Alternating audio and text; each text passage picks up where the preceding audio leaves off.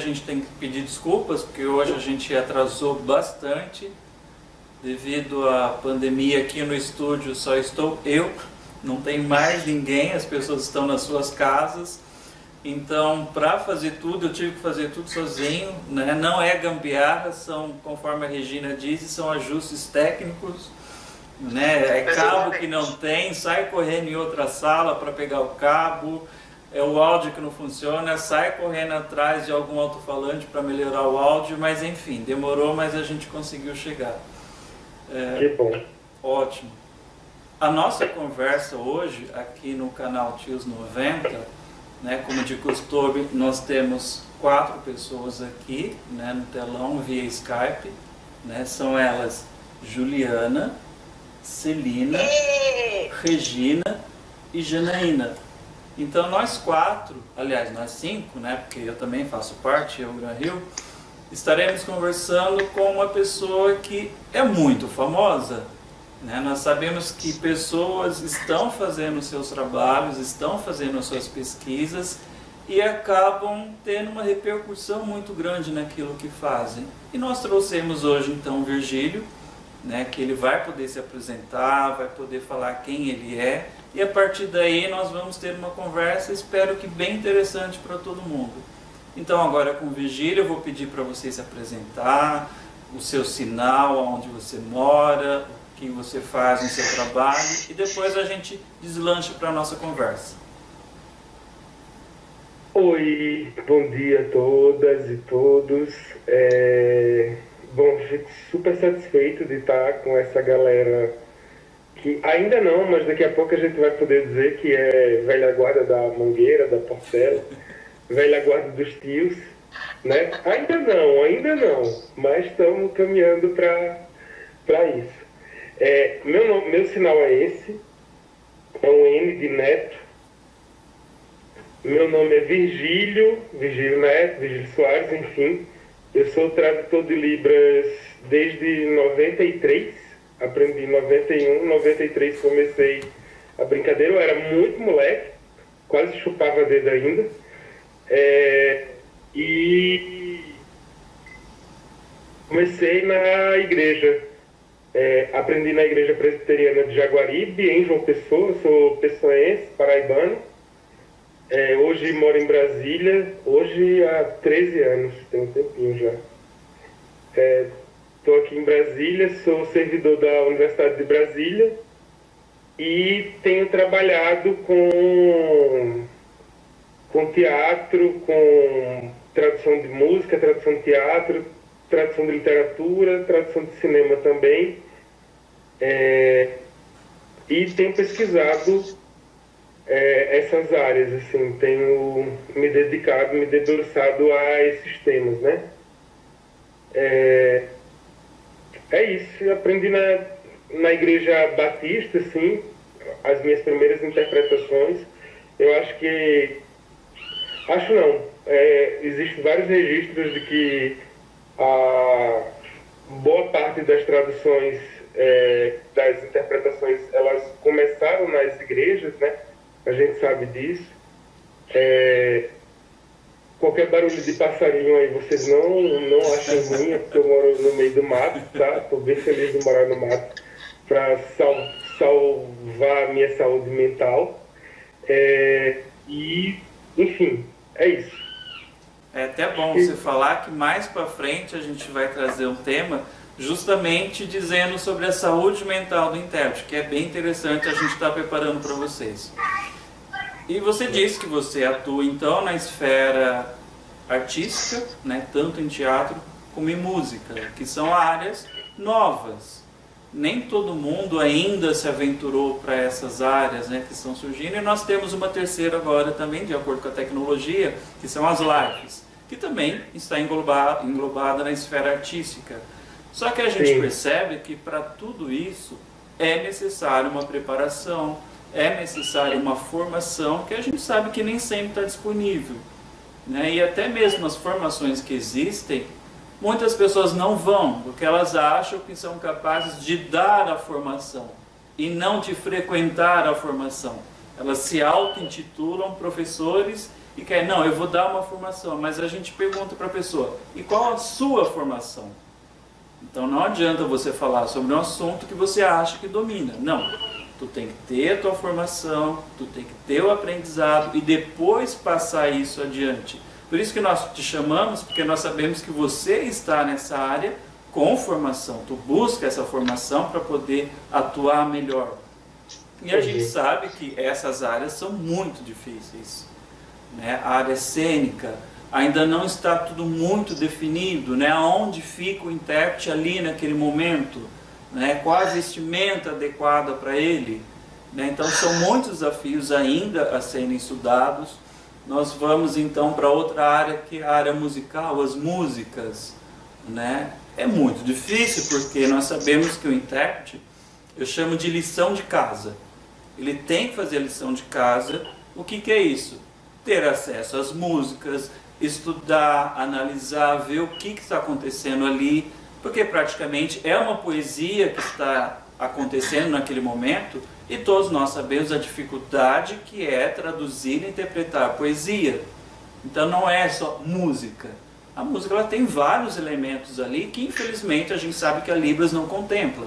A Libras só vai contemplar a letra né, de algo que está sendo falado, o resto ela não vai dar conta. É bom, tá vendo como é bom a gente ter pessoas que conhecem sobre o assunto para você poder nos passar melhor essa informação, né? Então, com tudo isso, a gente deixa você falar sobre o seu trabalho. Joia.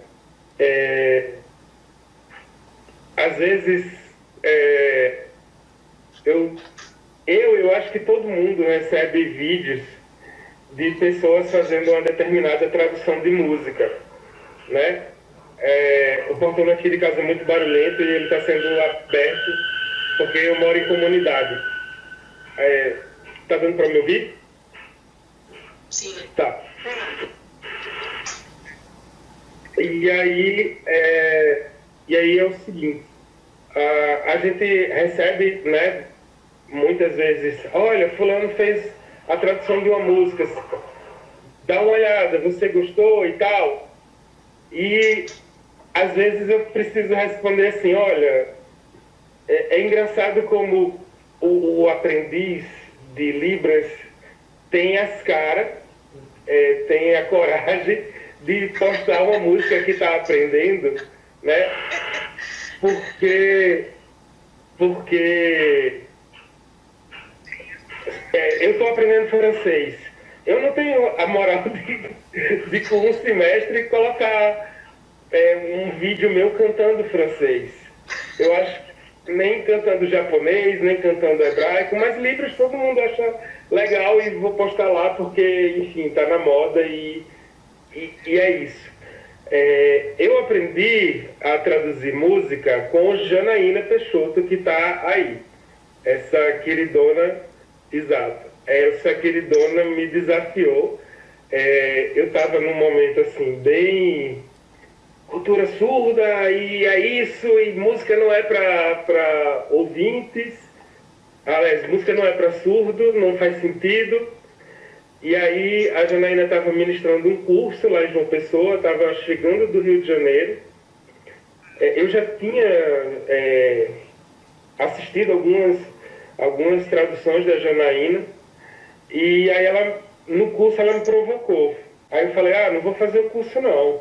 Aliás, não vou fazer esse módulo não, que é de tradução de música. Ela falou, tá, você não vai receber o certificado do curso. Eu falei, não, então eu faço. e aí fiz o, o, primeiro curso e foi justamente isso, né? Pensando é, na organização de um projeto de tradução. Né? A gente precisa é, esquecer que nós somos é, não só intérpretes, né? e aí quando a gente fala intérprete, a gente associa muito a interpretação, é, a, a, interpretação direta, né? consecutiva não, ajuda aí o universitário, que às vezes a palavra falta. É, simultâneo. Simultâneo, obrigado. É, é, a, a, a tradução, sobretudo de metáforas, a gente precisa ter uma estruturação prévia, né? a gente precisa se debruçar naquilo e, e sobretudo, construir uma cena né? para que isso faça sentido para o surdo.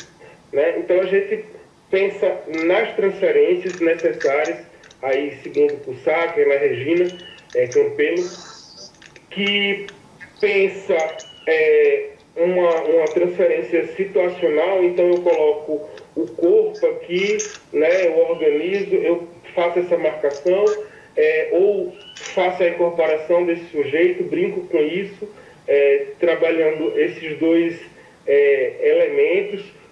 É, ah, eu vou explicar a metáfora. Não, cara pálida, se você explica a metáfora, acabou a beleza da, da, do rolê.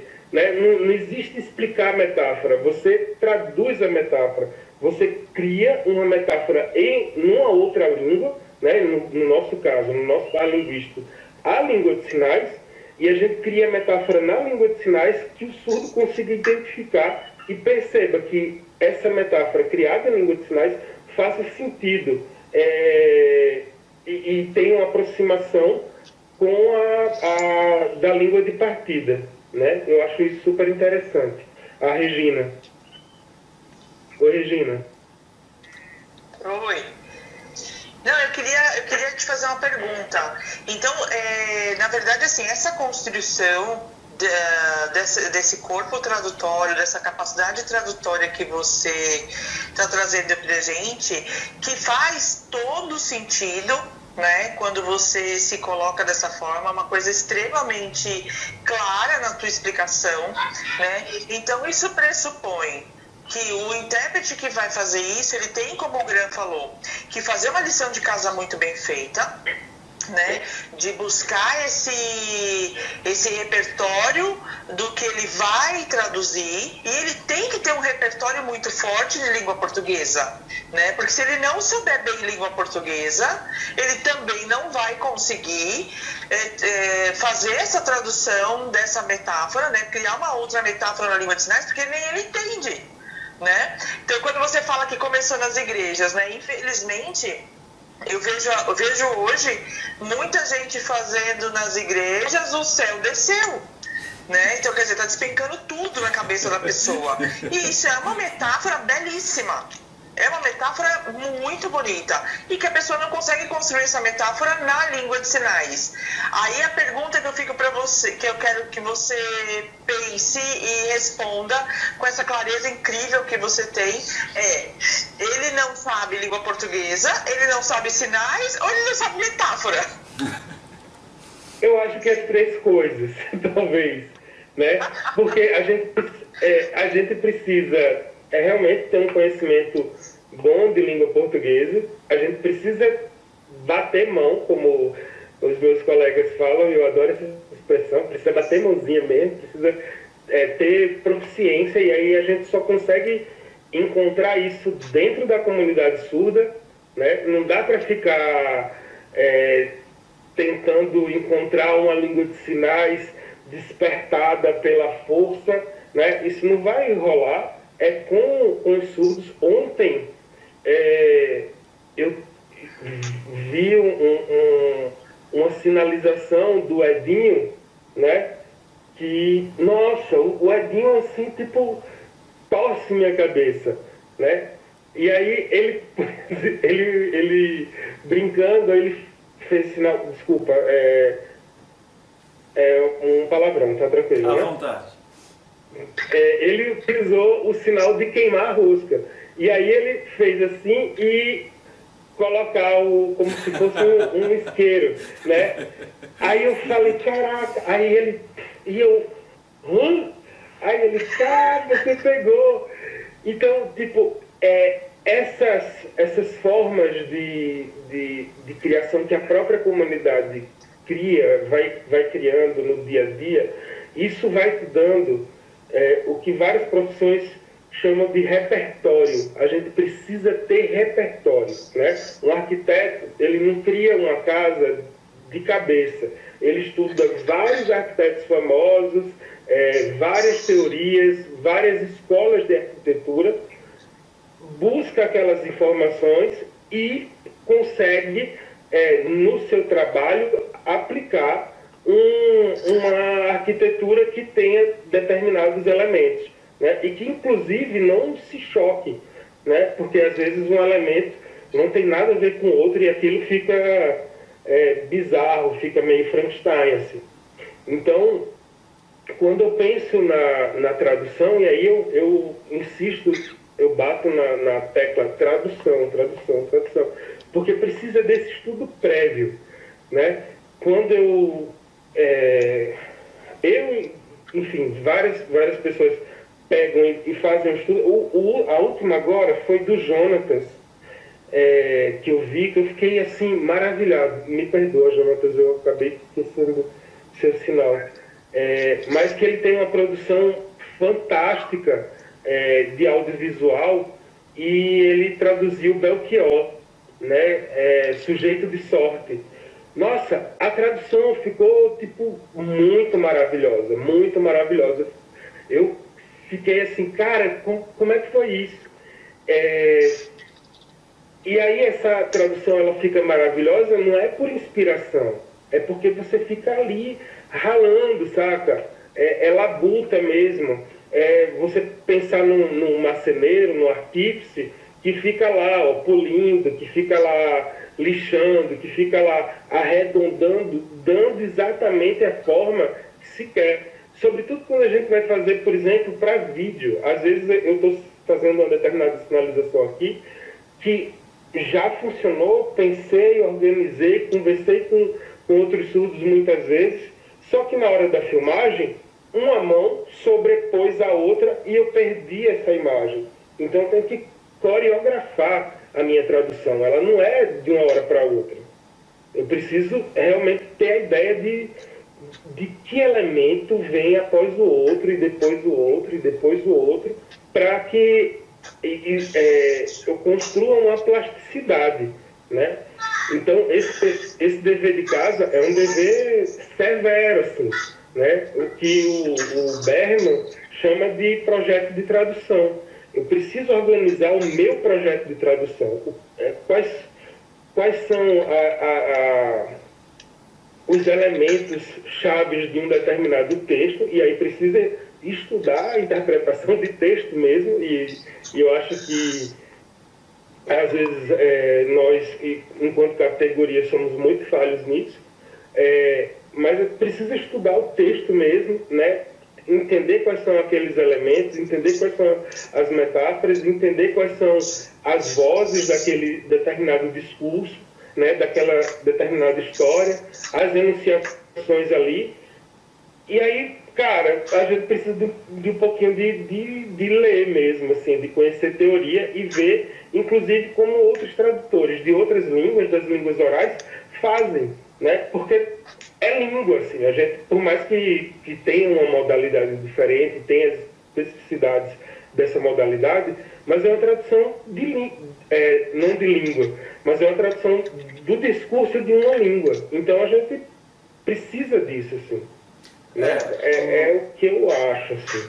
O que eu nós temos é o seguinte. E aí, eu Pode continuar. Pode falar. E, e, e aí, sobre essa questão da, do céu desceu, né? É, eu acho tão complicado dizer pura e simplesmente o céu desceu, né? Eu acho bizarríssimo. Mas também eu acho bizarro é, não trazer nada dessa metáfora para para essa sentença, né? Então eu preciso mostrar visualmente que essas características, né, do céu, não sei se os anjos descem, isso teria que, que pensar, mas é, dá ao, ao surdo a sensação de que, caraca, o céu desceu e tá aqui. Tipo, velho, tá muito bom. Os anjos estão passando por aqui, olha a presença de Deus, parará. Porque é isso que nós temos quando escutamos o céu descer. Então o surdo precisa ter o céu descer. E não Deus está presente. Pô, Deus está presente? É isso. É também, mas não é só isso. E aí a gente precisa pensar na forma. não é só no, no significado, mas na forma. A forma é extremamente necessária, extremamente importante quando a gente traduz é, poesia, traduz metáfora, enfim. Então, o que é, é possível perceber é que é o seguinte: nós temos a língua, que é Libras, composta dos seus vários léxicos, e aquelas pessoas que aprendem ou estão aprendendo essa língua são os usuários, usuários de Libras. Então ele tem que entender que ele ainda não é um intérprete, ele não tem a formação para. Ele está aprendendo, já aprendeu a língua, ele é um usuário. E do outro lado nós temos as linguagens. Porque não adianta só eu saber a Libras, eu tenho que saber a linguagem daquele cenário, daquela área que eu estou indo. Não adianta mais ser como antes, que nós éramos considerados intérpretes polivalentes, que a gente ia para tudo quanto era área. Ah, chamou ali, vou. Chamou ali, eu vou. Hoje não dá para ser mais assim. Cada um tem que se especificar numa determinada área, porque naquela área existe uma linguagem própria acontecendo ali. E eu tenho que me inteirar daquela linguagem. Se eu só sei a Libras e não sei aquela linguagem, não dá certo eu me perco ali dentro, né? igual vocês falaram, eu tenho toda uma área ali que é a área religiosa. Eu tenho que saber a linguagem que é usada ali para que eu possa utilizar a língua que é Libras. Só a Libras jogada ali acontece isso que vocês falaram, o céu desceu. Tá, mas para quem está ali utilizando aquela linguagem não fez sentido nenhum, muito se perdeu. Né? Então é um ponto bom da gente observar né, essa diferença de língua e linguagem, para onde eu vou, qual que é o meu caminho, e fazer a sua lição de casa e saber que hoje em dia nós não conseguimos fazer tudo. Nós temos sim que escolher uma área e falar, eu vou para aquela área, vou estudar ali e vou me aperfeiçoar ali. Concorda comigo? É, é é, é, eu já interpretei uh, em tribunal, né, pouquíssimas vezes, duas vezes, mas não me arrisco de novo. Foi no momento que era necessário, mas hoje em dia, cara, eu, eu tenho muita consciência que eu vou prejudicar o surdo que está lá, né? É, por, por conta do, do, do juridiquês, por conta de, de várias outras questões. Né? É, assim como na academia, por exemplo. Na academia, se você não tiver é, acostumado com aquela forma discursiva, com aquela estrutura discursiva, cara, você voa, você patina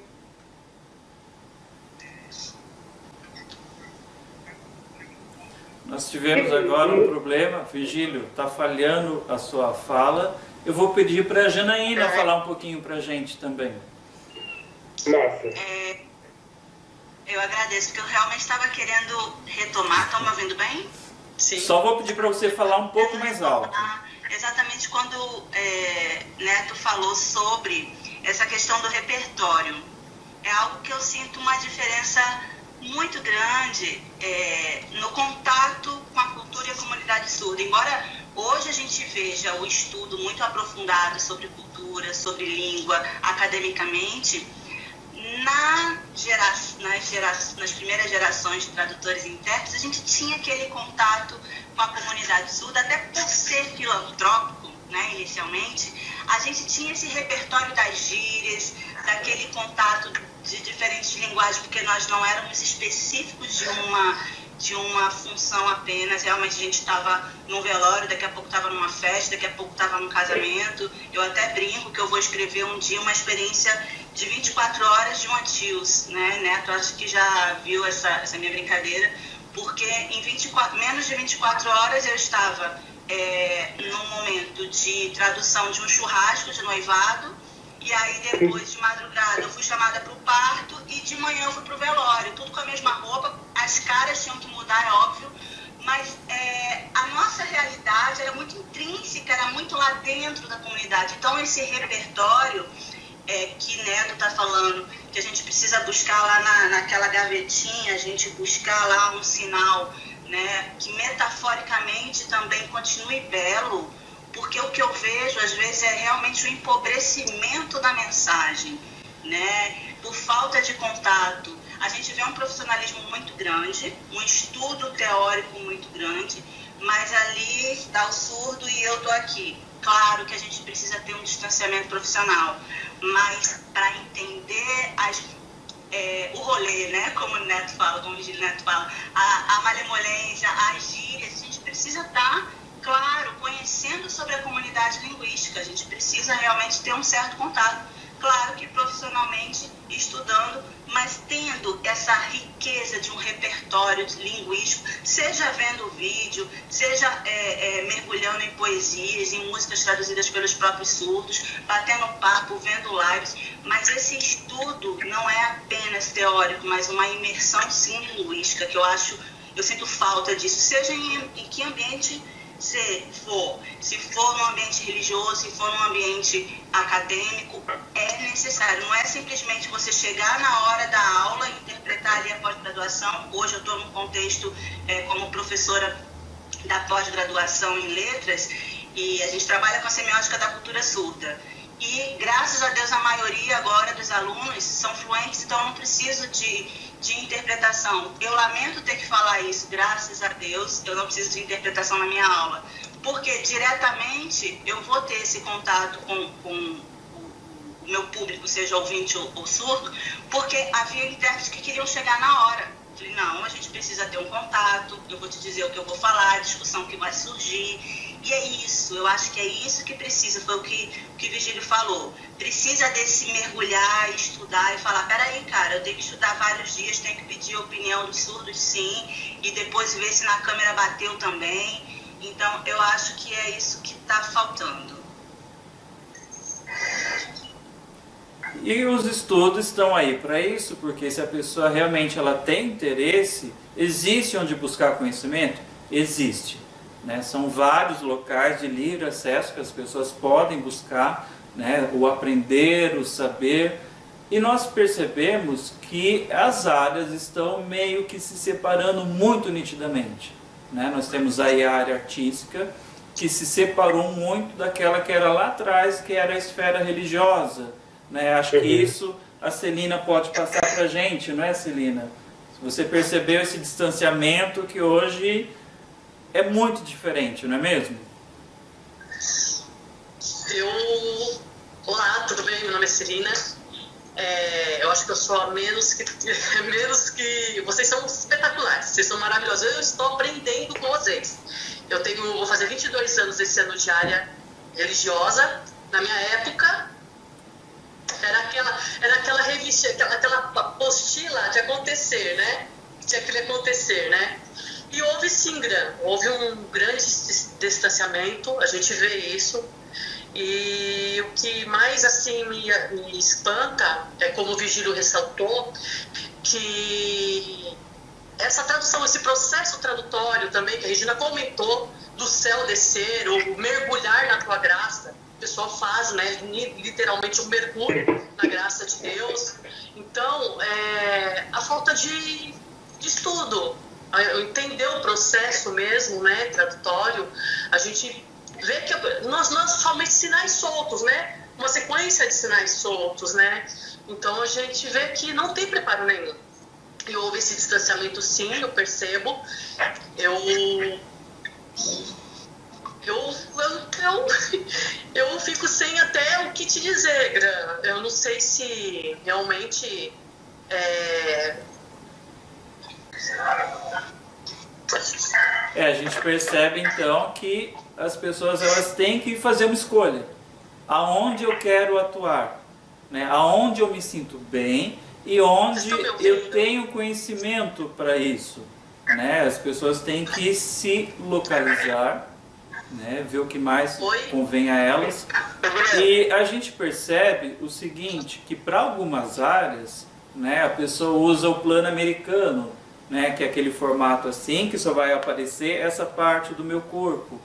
Agora, se eu estou no teatro, se eu estou fazendo uma live de música, esse plano ele já é bem maior, a pessoa utiliza praticamente o seu corpo inteiro. E quem é que tem esse preparo? Quem é essa pessoa que tem um preparo corporal e não somente o preparo de tradução e interpretação? Será que as pessoas estão indo atrás desse preparo corporal? As pessoas entendem que isso é necessário? Sim, elas entendem que ali o corpo inteiro dela vai ter uma visibilidade. Só que o que a gente vê são dancinhas. Né? As pessoas fazem dancinhas achando que aquilo é uma expressão corporal, aquilo é uma ação performática e não é. Você tem que conciliar as suas mãos com o seu corpo, tudo tem que estar em sintonia. Não adianta fazer dancinha, não é mesmo, Virgílio? Eu acho. Eu anotei esse ponto aqui, mas eu acho que a Celina estava querendo falar alguma coisa, ou a Juliana, não sei. Juliana? Posso falar? Pode.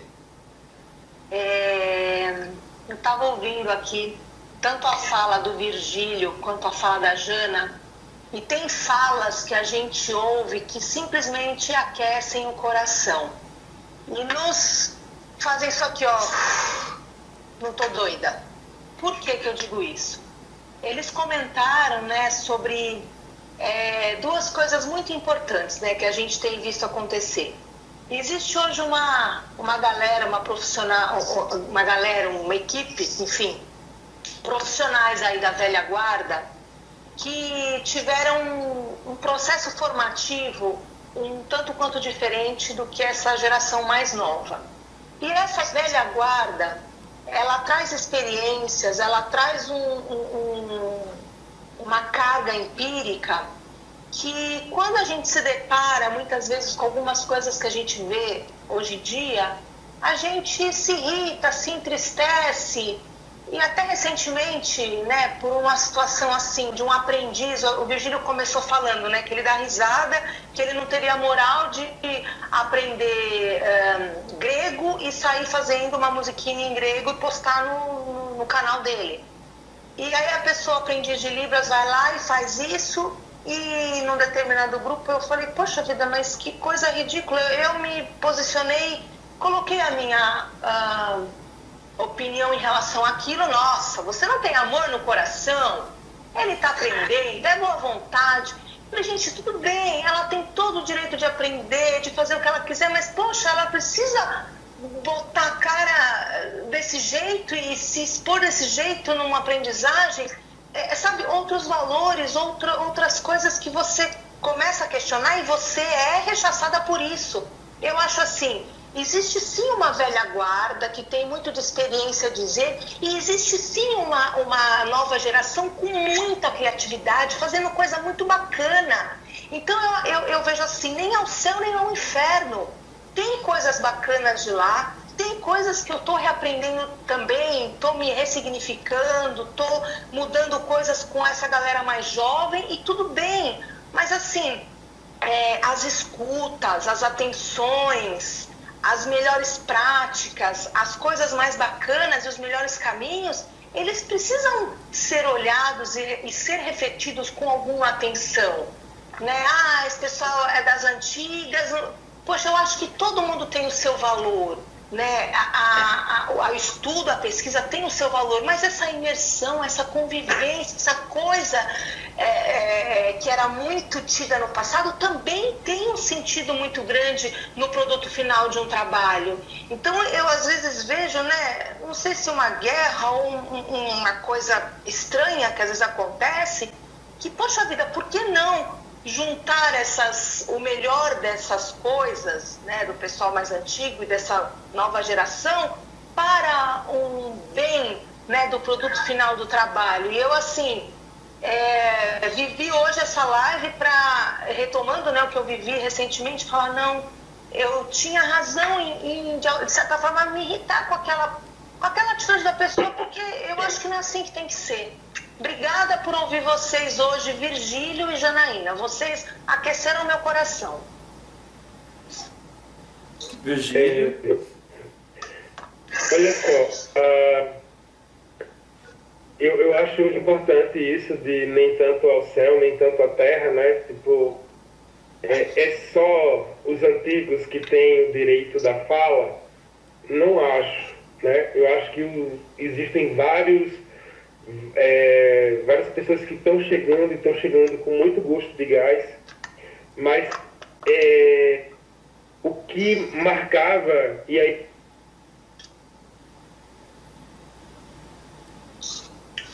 Vigília, a sua voz ela cortou. A gente não está te ouvindo. Virgílio, seu som sumiu. Sem áudio. Oi, oi, oi, Voltou. oi. Não? Voltou. Tá. Peraí. E agora, tá, tá ouvindo? Estamos te ouvindo. Beleza. É, o, que, o que eu acho que marca essa galera dos anos 90 e que eu acho que é um legado importante que nós temos é que nós colávamos com surdos. A gente estava na associação, estava na igreja, No shopping. No shopping, né? A Celina disse. Shopping, Eu sou nas antes, né? Antigamente não tinha shopping ainda. Na minha época não tinha shopping. É, na, na minha época também não tinha. Em João Pessoa chegou shopping no final dos anos 90, então não tinha shopping mesmo.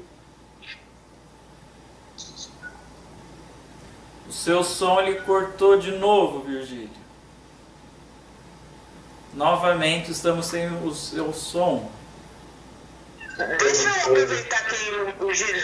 Ótimo. Me ouvindo, me ouvindo? Voltou. Melhorou. Tá. Beleza. Cortou de novo. A gente não está te ouvindo. Enquanto isso, enquanto o Virgílio ajeita, de vocês no Skype, quem queria falar? Eu queria falar. Regina? Então vamos lá, Regina. Então, eu acho, eu acho bem legal essas coisas que o Virgílio está trazendo pra gente, né? É, eu tive a oportunidade de ver o Virgílio em atuação é, no Congresso e tal.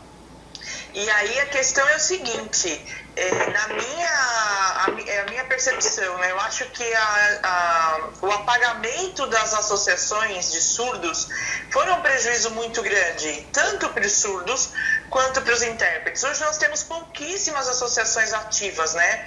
A tecnologia é, trouxe para o surdo esse encontro virtual muito antes do que pra gente ouvinte, né? Eles conseguiram se comunicar por videochamada, etc, etc.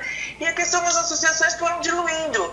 Então, esse local de encontro, ele acabou se perdendo. E isso para nós foi um prejuízo muito sério, né? Eles acabaram desenvolvendo-se como personalidades individuais, o que é incrível, mas eu acho que eles esqueceram um pouco essa coisa do grupo, né? Eu sinto saudade da época que a gente começou lá atrás, quando a gente tomava a pancada do surdo quando a gente fazia errado. E hoje o surdo, ah, tudo bem, ele releva, porque tem outro intérprete ali, tem outro ali na esquina né? E a gente também tem que entender é, que tem uma coisa muito de ego do ser intérprete, né?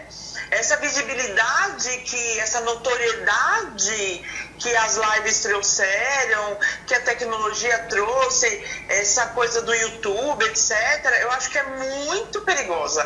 Porque se a pessoa não tiver esse ego trabalhado, isso pode ser um tsunami em cima dela. E aí eu vou pegar aquela fala do Virgílio da coragem. Eu sempre fico na dúvida. Eu não sei se a pessoa tem coragem, eu não sei se, eu não sei se eu tenho admiração da coragem ou se eu tenho dó. Porque a pessoa tem uma amiga pra dizer, deixa, eu queria que tá ruim, deixa daí, volte pra casa. Falta do Dá coragem. É, não sei se eu tenho dó ou se tenho inveja. Né? Porque eu tenho dó da pessoa ter um amigo pra dizer pra ele, meu amor, deixa daí. Ou se eu tenho inveja da. E pegando, fico pegando isso que você disse, se essa Regina, coisa da associação de surdo né, fez essa, essa coisa eh, do contato ser distanciado, né? essa é uma realidade né, que a gente enfrenta hoje. São poucas cidades que ainda contam com a associação de surdos, elas diminuíram sim, porque a associação era sinônimo de muitas coisas, de escola, de recreação, de ponto de encontro.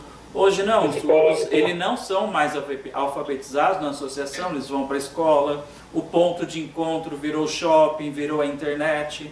Então, realmente, a associação ela diminuiu muito A gente espera que mais para frente elas retornem, porque é lá que a gente pode emergir na língua. Eu lembro também, retomando isso que a Regina falou, de dois anos atrás, no congresso que nós tivemos aqui em Florianópolis, é, nós tivemos o um encontro né, da esfera artística. Eu vi o Virgílio interpretando uma música, é uma coisa que eu não já se passaram dois anos, eu ainda não esqueço, porque foi uma interpretação fora de série. Quando a pessoa ela eu vive chorei. a música. Eu chorei, e sempre que eu vejo eu choro. Você conseguiu transmitir vários elementos da música, não somente a letra e isso é muito raro a gente ver acontecer com os outros intérpretes, porque é o que eu falei, é, não é só fazer uma dancinha, é você fazer todo um conjunto de ações ali, de corpo, de mão, né, de expressões. Não houve exageros. Exato, são esses exageros. A gente tem que ter ali a ação performática acontecendo, que nem sempre a gente conta com tais profissionais e também é muito difícil porque aonde estão esses cursos? Então as pessoas também têm que oferecer mais cursos para as pessoas terem acesso e avisar, olha amigo, isso que você está fazendo, não sei o que, que é, mas a música em Libras não é. Né? Então a gente tem que entender o mundo em si, o que está acontecendo, porque a gente acha que é só próximo aonde nós moramos, mas não, acho que em todo mundo a tecnologia chegou, está revolucionando, mudando muita coisa. Antes a gente dependia muito da televisão, a gente precisava que as emissoras fornecessem lá aquela janelinha em libras. Hoje a gente não precisa mais, porque a gente tem as transmissões no YouTube, nós temos as transmissões no Instagram. Então olha como as coisas estão mudando e a gente tem que acompanhar sim essas mudanças. As lives vieram para revolucionar o jeito que nós interpretamos. As pessoas interpretavam em eventos ali no palco com mil, duas mil pessoas. Hoje a pessoa interpreta para uma câmera, né, mais ninguém.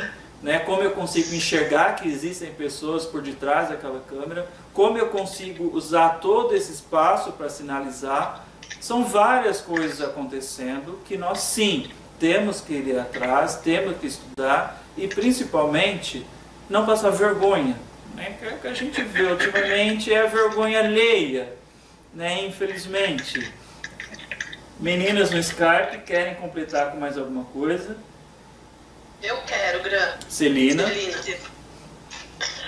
É, pegando essa, essa o vídeo, a apresentação do Virgílio, eu vi o vídeo, eu não fui, eu vi, é, fiquei maravilhada, parabéns. Houve uma harmonia, foi uma obra-prima, foi uma obra-prima, parabéns. Eu tô aqui, sabe, puxando o seu saco nem nada.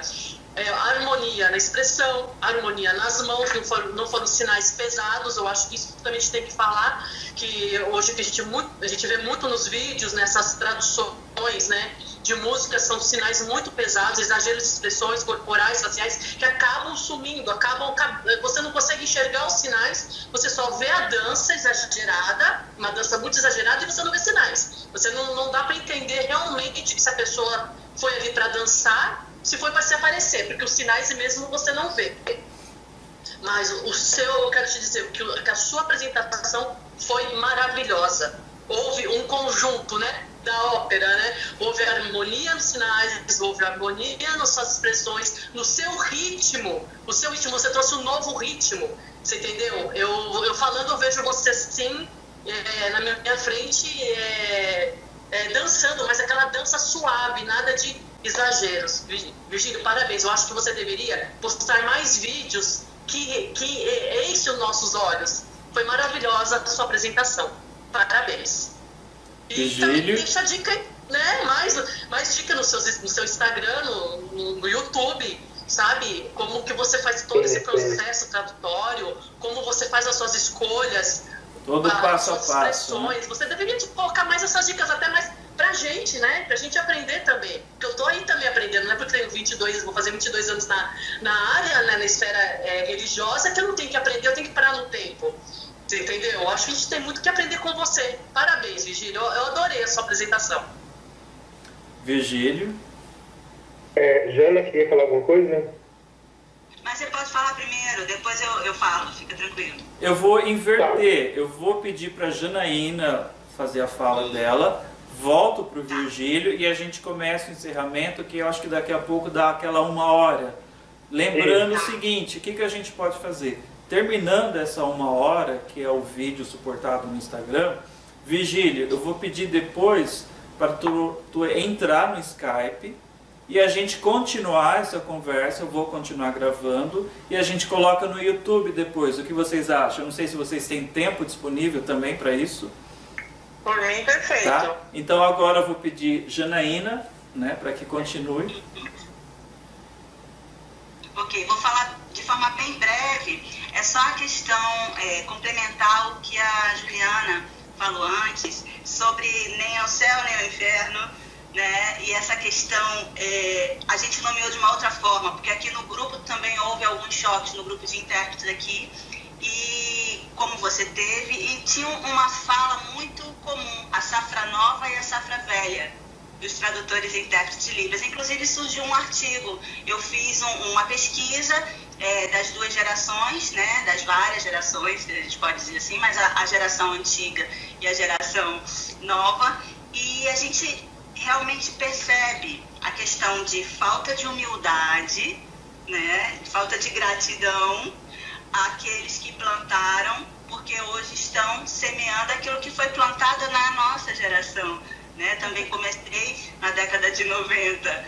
Então, assim, é, Neto, por exemplo, nós aqui que somos da, da primeira geração, nós temos esse semancol, né, de não passar vergonha em algumas questões e a gente tem essa humildade, gratidão, como né, Neto falou. Eu aprendi isso com Janaína, no momento ela me, me, me desafiou é, e, e hoje ele superou em 100% o mestre, se a gente pode dizer assim o que, o que estava sendo falado agora, dessa tradução artística, e eu tenho orgulho disso, eu acho que falta essa, esse orgulho, essa humildade, esse orgulho pelo outro, né? essa felicidade pelo outro que está se desenvolvendo, esse interesse de formar novos profissionais, isso que a gente sempre teve. Então, é exatamente isso, eu acho que é exatamente isso que falta, essa união essa militância, não somente com a comunidade surda, mas essa união entre os profissionais.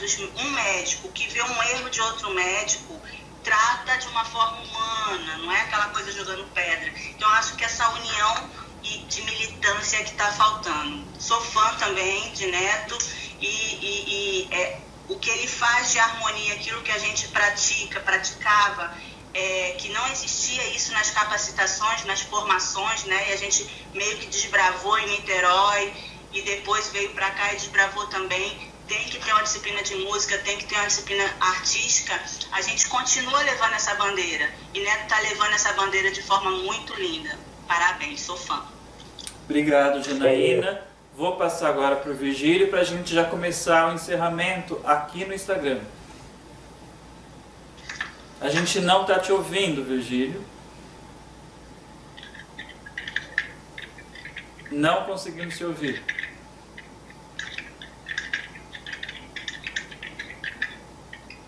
Então a gente vai fazer o seguinte, a gente encerra, né? Vamos encerrar agora essa transmissão no Instagram. Vocês que quiserem acompanhar, a gente vai agora pro Skype e a gente vai colocar tudo isso de novo no YouTube para que vocês possam ter a sequência dessa conversa.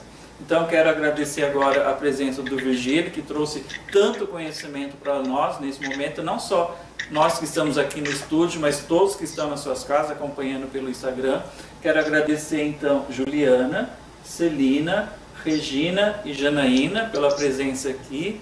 E na próxima semana nós voltamos com outro tema diferente. Agradeço a todos. Muito, muito obrigado, Virgílio, pela sua presença e por ter aceito o convite que foi tão em cima da hora.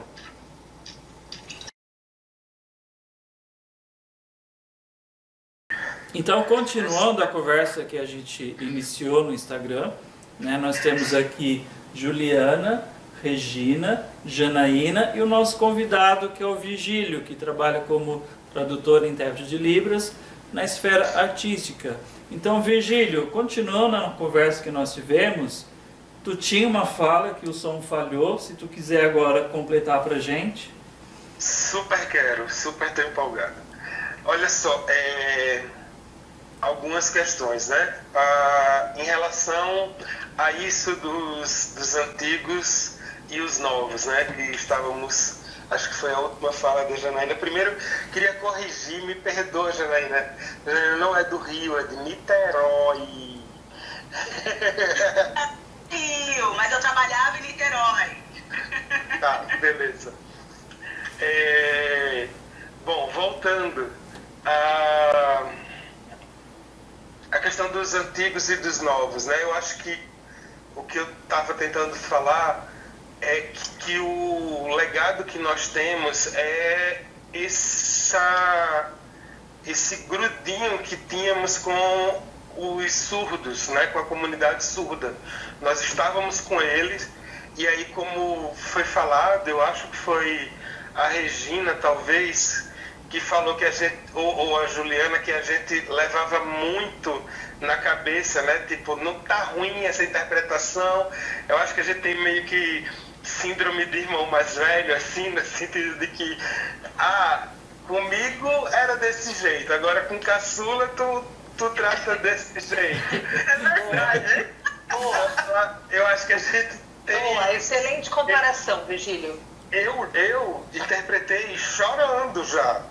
É, de estar tá sinalizando e um, um determinado é, surdo falar nossa, está muito ruim, não estou entendendo nada, é melhor substituir. E a intérprete que estava, que era coordenadora na época, a Heloísa Perales, ela falou, fica aí, fica aí, você tem que ficar. E eu, caraca, mas como assim? Não, fica aí, porque senão você não vai aprender nunca. E eu fiquei, adolescente, cara, qualquer vento que passasse eu chorava. Então eu sinalizando e, e segurando e foi, saca? Não, não era não era de não era de boa. É, é, as palavras eram mais duras assim. Eu acho que foi um é, que eles ficaram muito mais polidos assim nesse sentido na na questão das correções, mas ao mesmo tempo, em certa medida, talvez tenham ficado meio moles demais no sentido então, de. Então, eu não sei se então, não sei se eles ficaram mais polidos, Meio que eu percebo que virou pastel. Né? Como tem é. muita gente agora, porque na nossa época não tinha, então eles tinham que lapidar a gente, porque só tinha nós. Era o que tinha por dia. Né? Aonde, como eles têm um cardápio muito diverso, eles meio que falam, ah, tudo bem, qualquer um tá certo, tudo bem, tudo bem.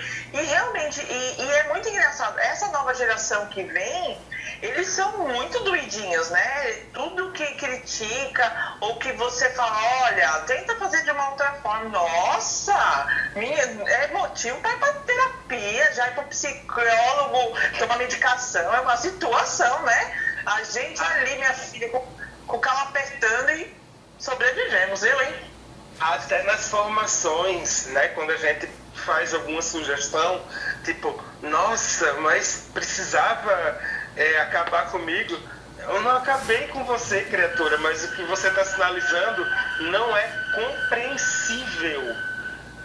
Sabe? Se, é. fosse, se fosse escrita, não seria legível, é, inteligível. Ninguém mas, consegue Virgílio, pegando, aquilo que você está falando. Pegando isso que você disse, a gente falou em algumas conversas anteriores que assim, se tu pega a filmagem da pessoa interpretando, chama ela numa sala, coloca o vídeo correndo e fala: Amigo, agora me diz em português tudo aquilo que tu tá ali sinalizando. Ela não consegue, e meu Deus, é a sinalização dela mesma. Como que ela não se compreende na sua sinalização?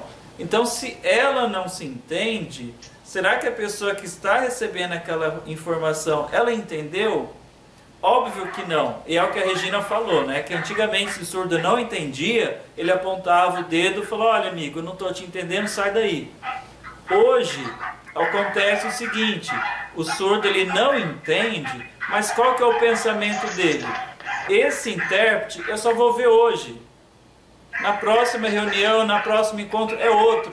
Então, para que que eu vou me desgastar falando com esse intérprete, sendo que ele vai E o embora? cachorro que tá atacado? Desculpa, é na minha casa, é uma chácara. Eu até segurei aqui o microfone para ver se conseguia abafar pelo jeito. Eu achei que a gente tava no programa da Ana Maria Braga e ela tinha mandado soltar os cachorros. Eu falei, a gente já tá misturando os programas aqui. Não é, menino. É olha, eu vou falar uma coisa pra vocês. É, quando eu falei que vocês aqueceram meu coração, é muito real isso mesmo. Porque a gente. é, esse, que eu- esse episódio foi semana passada, né? E eu fui muito criticada. Porque eu falei. Eu fiquei assim, eu já não tava bem, acabei de perder minha cachorra, né? Eu tava num dia assim, é, sabe aquela fase do luto, o dia que você tá brava, o dia que eu tava com sangue nos olhos. Eu não tava no dia bem, ok. Mas quando eu vi aquilo, eu falei, gente, eu me revoltei, falei algumas coisas e tal.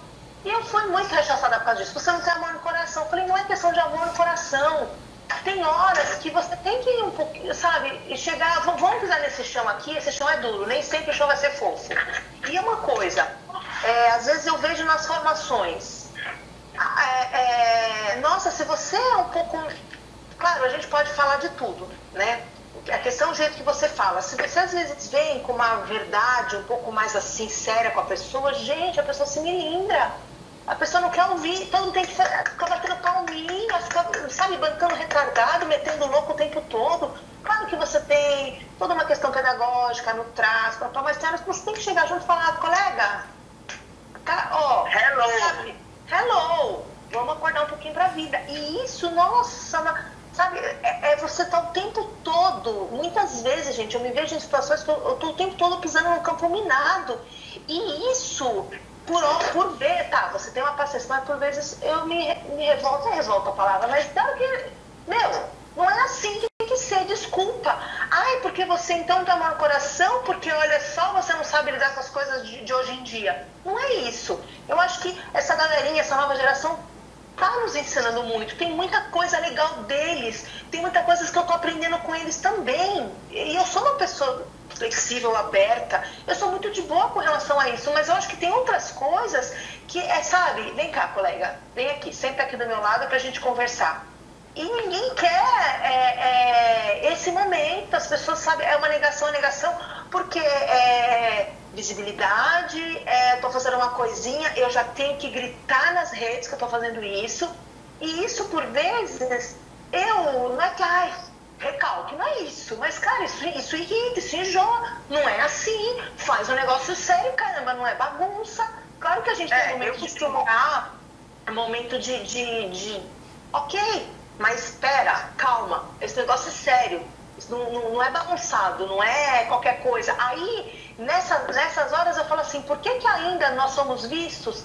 Ah, são os, os intérpretes do inglês, os intérpretes das línguas orais. Ah, o da Libras, ah, eu fazer assim e logo você. Às vezes só causam até um, a gente percebe um pouco de desprestígio linguístico, né? A gente às vezes é visto como, nossa, é, é, é, nós somos os bibelosos, a galera da Libra, a galera das, das, ai que horrível, das Libras, são os bibelozinhos da, da, da turma. Gente, isso me irrita, porque a gente não é bibelô, nós somos tão profissionais quanto os colegas das línguas orais. Mas justamente por causa dessas posturas Mas o aí... problema é que o pessoal não age como, Ju. O problema não age como. Então tem que ter Não, não é maturidade, tem que ter profissional. formação, tem que, sabe, tem que entender que a gente vai ainda fala, chegou o pessoal das mímicas. Nossa, que ódio. É, é, um detalhe que a Juliana falou aí, é essa coisa de vem cá, amigo, vamos sentar, vamos conversar, vem cá, colega, né, de profissão, vamos sentar e conversar. Na primeira versão do nosso código de ética, o último artigo fala trocar experiências com é, profissionais mais experientes, né, mais antigos, os primeiros profissionais. Cadê que se respeita isso? Só fala de outros itens do código de ética, na verdade. Acho que é questão de humildade mesmo. É. Então, mas eu quero, uh, Janaína, depois compartilhe esse seu artigo, não sei se ele já está publicado, mas eu preciso Sim. ler esse material, por favor. Bem, Vocês sabem que eu sou professora de, de catarrentos, né, das crianças. E, e, é, e, é, uma outra categoria também desgraçada de desunida, né? É uma categoria desgraçada. Eu falo, vocês acham que ser professor é ruim? Vocês conhecem intérprete de Libras. Mas a gente, como professor, a gente ainda tem o respeito e a consideração pelo professor mais velho. Não é porque ele é mais velho na área que ele não sabe nada. E, e parece que na, na, questão da interpretação de Libras inverte. Né? Ah, eu sou novo, eu tô com muito gás para gastar, sei todas as tecnologias, tá? Mas isso aqui, tu garante? Né? Porque eu queria... é muito complicado. Virgínia. Eu queria falar sobre isso, assim. É, quando mencionou aqui, é, dancinha não é expressão corporal, né? É, ainda naquela primeira parte da live da gente. Ah, eu vou usar um outro termo. Gente, não é só balançar a raba. Por favor. Não é só balançar a raba. Não é disso que se trata. É, quando eu faço uma tradução de música, eu penso em três elementos sempre. Né? É, primeiro, eu tento pegar as, as questões rítmicas, melódicas. Outro dia eu estava aqui às três da manhã, porque meu horário biológico está todo louco, e eu estava às três da manhã, escutei uma música e falei, cara, eu preciso pegar essa música. Eu vou mexendo meu corpo de acordo com essa música para que essa corporeidade ela, ela consiga passar é, essa, essa melodia, esse ritmo, né, que isso fique tranquilo no corpo. Uma segunda questão são as expressões vinculadas aos sentimentos. Né? Eu vejo alguns intérpretes que às vezes estão traduzindo uma música que fala de dor, de peso, sabe, de, de, de escravidão, e aí rindo assim, como se estivesse passeando no domingo no parque. Cara, onde é que você não conseguiu entender, saca, que é, isso tem um peso. Esse texto, ele tem um peso. E, e, e é um peso de peso histórico, peso ideológico. Peso... Exato. Então, eu preciso desses dois elementos e o terceiro elemento é o texto. Eu não. E, e, e esse é o primordial. Eu não posso achar que balançar minha raba é mais importante do que o meu texto. Eu não posso achar que, tipo, ah, fiz assim. Não, é que eu fiz um, um classificador, um escritor imagético. Mano, você não fez tá ligado? Você não fez. Você não fez, amigo. É pessoa que você não fez, mano.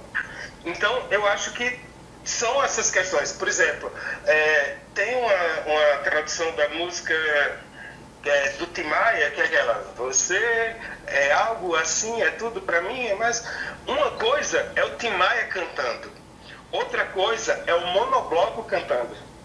O monobloco joga lá para cima, né? Você é algo assim. É, tipo, tem uma outra pegada, mas, me, mas mesmo assim ele está falando de tristeza.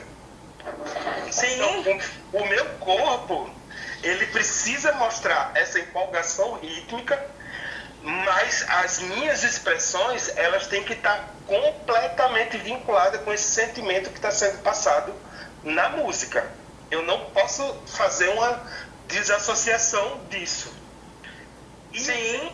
Por mais, e o texto, por mais que ele seja muito próximo em um e outro, mas às vezes até pela própria velocidade de uma, de uma música, né, que fica na voz de um e na voz de outro, é, você é, não é que você omite do, do sentido de tirar mesmo para que aquilo não faça sentido, mas você acaba fazendo uma construção que caiba naquele ritmo, que caiba naquele tempo, porque você tem um tempo específico para poder casar, né? E não ficar perdido naquilo. Então, é, essa essa esse tempo é extremamente necessário é, ser estudado, ser pensado, porque num, é, por exemplo, é, telegrama do Zé Cabaleiro, tem uma hora que ele faz. Hoje eu encontrei, hoje eu acordei com a vontade danada de mandar flores pro delegado, de bater na porta do vizinho e desejar bom dia, de trocar português na padaria. Uma coisa é ele cantando, outro foi ele mesmo cantando, numa versão acústica que ele fala Hoje eu acordei com a vontade danada de mandar flores pro delegado. De ba... Velho, você tem uma possibilidade de criar mais coisas, mais texto em cima daquilo dali para para poder enriquecer e, e, mostrar ao surdo uma gama de outras, de outras questões simbólicas. Né? E aí eu penso na própria criação é, de um cinema, de um roteiro de cinema, de um roteiro de teatro e todos os elementos é, intersemióticos que estão ali incorporados. Se dependendo do dependendo do é, do texto, se eu jogo muita imagem, se eu jogo muita informação, isso vai acabar trazendo uma certa confusão. E outros eu já tenho um, uma, uma tranquilidade maior e eu posso imprimir mais informações é, naquela, naquela tradução. Então, esses cuidados, essas minúcias, elas são é, extremamente necessárias, elas precisam ser pensadas com o tempo. Né? Por isso que é o dever de casa, né, que o Graham falou. Tipo, a gente precisa realmente de um tempo assim para fazer a tradução. Tipo, chegar e falar: "Ah, vou traduzir uma live". Cara, você não conhece as músicas do cara? Saca? Tem um monte eu, sei que todo mundo está precisando de grana e eu sei que todo mundo gosta de visibilidade. E aí eu falo que é, eu não tenho problema com a, com a, visualidade, é, é, com a visibilidade, né, com essa evidenciação. Eu não tenho problema com o que alguns chamam de síndrome de artista. Eu não acho que é síndrome de artista porque eu sou artista, saca? Eu trabalho como um artista. Eu tenho muita. Eu é, sofri muito pensando nisso, mas quando os próprios profissionais de arte me reconheceram como artista, né, nas traduções de teatro que eu fiz, nas traduções de, de shows que eu fiz, é, eu falei, cara, é, é, eu tenho que parar de bobagem. Eu sou, eu sou artista, saca? Eu sou profissional da área. Assim como uma pessoa que, que faz tradução jurídica, ele é um profissional da área jurídica, saca?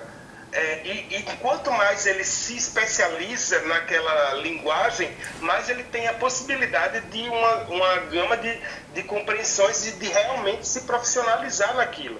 Né? Sim. É, enquanto tradutor de teatro, eu estudei formas de palco, né? quais são os palcos possíveis, quais são os tipos de, é, de escolas, quais são as escolas de teatro, né? para conseguir entender é, e conseguir categorizar elementos de uma determinada peça numa determinada escola. E a minha tradução ficar próximo daquilo dali. Então, é, não é tipo botar uma roupinha legal, colorida, fazer um penteado muito doido e chegar lá e ficar balançando o corpinho. Velho, não é isso. Não é disso que se trata. Se você não consegue perceber isso, é porque as, você tem lentes é, você tem poucas lentes que te dão a possibilidade de, de compreender isso tudo. Mas quem tem mais lentes consegue perceber. E eu, eu, vou dar um exemplo, né? Eu sou hoje do. Hoje não, já há algum tempo do candomblé. É, quando eu fiz a tradução da música do Chum, eu trago elementos do candomblé para essa tradução, né? É, a, o ritmo que, que foi falado um pouco antes, aquele ritmo se chama Ijexá, é o ritmo da Oxum, quando ela vem no terreiro, quando ela quando é tocado, é um dos ritmos que é evocado para ela. E a música é desse jeito. Aquela dança, ela não é uma dança que eu criei. Aquela dança foi, é uma dança de terreiro que eu trago, né? Então, Sim. se uma determinada pessoa não, não consegue perceber isso, é porque ela não tem a vivência. Mas as pessoas que têm vivência, né, surdos ou ouvintes, enfim, quem esteja visualizando aquilo, ele vai conseguir é, perceber esses elementos característicos. Né? Quando eu faço toda a movimentação e faço a tradução quase toda em, em ritmo e, e, e, movimentação de água, é porque ela é a senhora das águas doces. Né? E eu preciso é, exemplificar, eu preciso mostrar, eu preciso evidenciar esses elementos para que o surdo tenha é, essa é, talvez não a compreensão completa, talvez não a percepção completa, porque ele não é, boa parte deles não é desse é, desse grupo, mas os surdos que são eles vão conseguir perceber.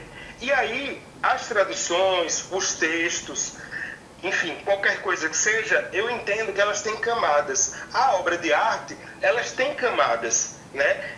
Quando, enquanto mais você consegue entender é, aquele universo, você consegue aprofundar mais e descascando mesmo, como se fosse uma cebola.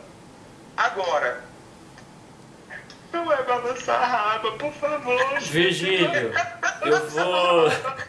Que a intérprete da parte artística acaba com a gente que faz um trabalho sério. Não é. Virgílio, é. eu vou. Bunda, né? Eu vou pegar essa tua fala, né, que você se dirigiu essa área artística e vou transportar para uma outra área que é educacional. Né? Porque a área educacional acontece exatamente a mesma coisa. Eu tenho lá um professor que ele vai ter a sua entonação de voz, né, a famosa prosódia, e como eu, em Libras, vou passar para o aluno que está ali aquela prosódia do professor. Se é, é aquele professor dinâmico, né, que está lá agitado, falando, eu tenho que estar tá aqui, no mesmo ritmo.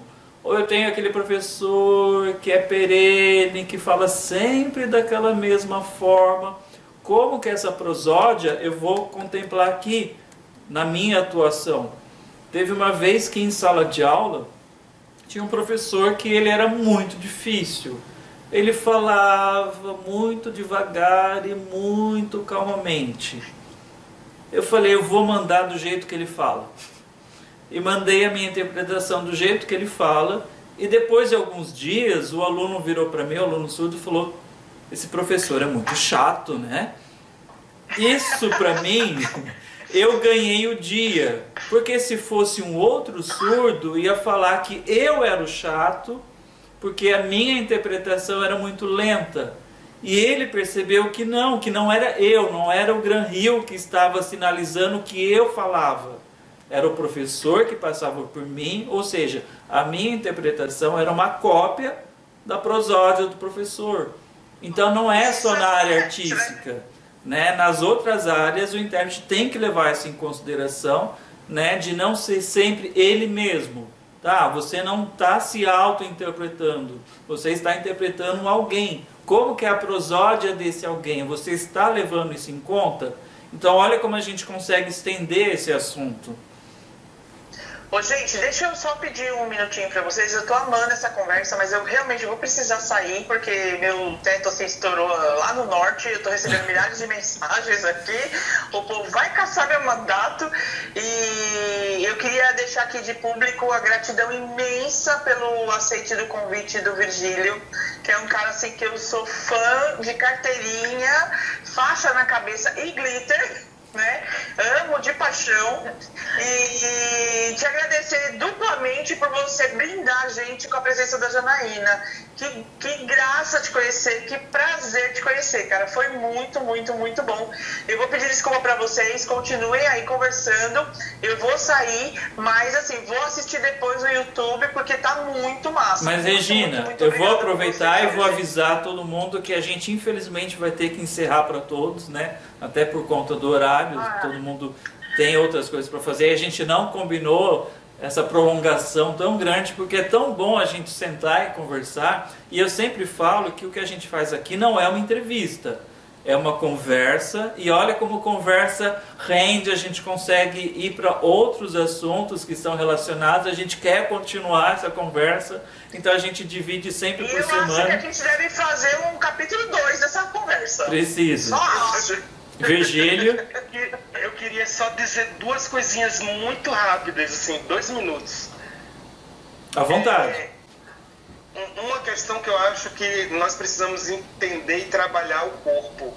Nós intérpretes não trabalhamos corpo, não, não entendemos a questão da corporeidade. E eu acho que outras ciências, outras pesquisas, como as artes cênicas, a educação física, a dança, pode proporcionar uma percepção corporal. A nossa sociedade tem uma. Começou a TV Colosso de novo. É, a nossa- Ótimo. a nossa sociedade tem uma percepção é, né, de dis- dissociação de, de mente e de corpo que é muito problemático assim e que eu acho que a gente talvez discutir isso um pouco mais na frente. E uma segunda questão, é, para encerrar mesmo, é a questão da crítica de tradução. Né? Existe crítica literária, existe crítica de cinema, existe crítica de tantas outras. é, tantas outros estudos, tantas outras pesquisas, mas a crítica de tradução talvez a gente não tenha ainda elencado elementos suficientes para fazer uma crítica de forma adequada, né? A gente às vezes, enquanto mais velho ou enquanto mais novo, é, tem essa pegada de, de falar, olha, não ficou bom, não ficou não sei o quê, mas não ficou bom por quê?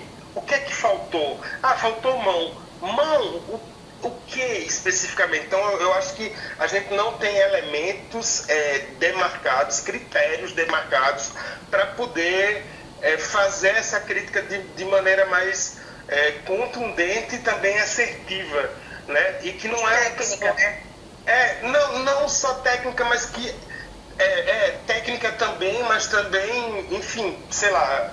Estou tentando escrever um artigo pensando nisso. Mas aí. Virgílio, só terminando essa tua fala, isso é muito complicado, porque as pessoas já fazem isso, né, mas de modo subjetivo.